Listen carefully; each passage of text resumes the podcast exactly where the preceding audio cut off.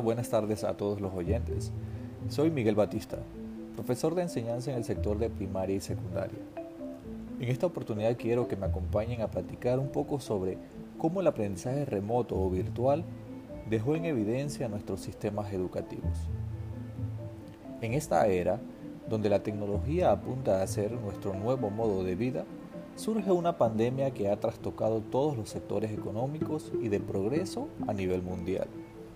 Creíamos que nuestros sistemas estaban preparados para llevar a cabo una implementación remota de trabajos y de enseñanza, pero el COVID-19 nos ha mostrado que no es así. Quiero hacer énfasis en cómo la pandemia ha puesto en evidencia nuestros sistemas educativos. La creencia de que los millennials crecieron con la tecnología de la mano quedó totalmente desenmascarada, cuando al migrar de un aprendizaje presencial a un aprendizaje remoto o virtual no les fue tan sencillo como se pensaba. Y no dejamos a un lado a nuestros docentes, quienes por alguna razón tampoco contaban con las competencias básicas para llevar una labor tan improvista como la que estamos viviendo. La interacción del docente frente a la tecnología y el uso de la misma generó desestabilidad e incluso estrés por no poder cumplir con los requisitos que sus respectivos colegios pedían.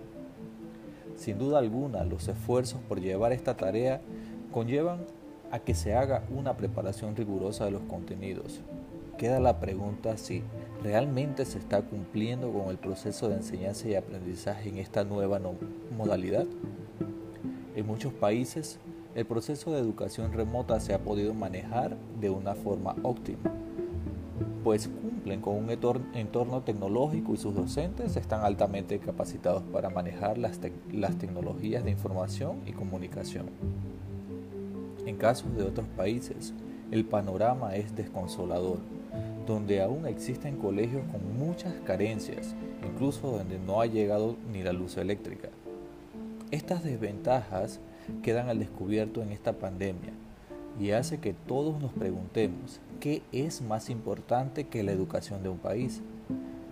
Puedo decir que encontramos a la educación en un estadio con muchos años de retroceso.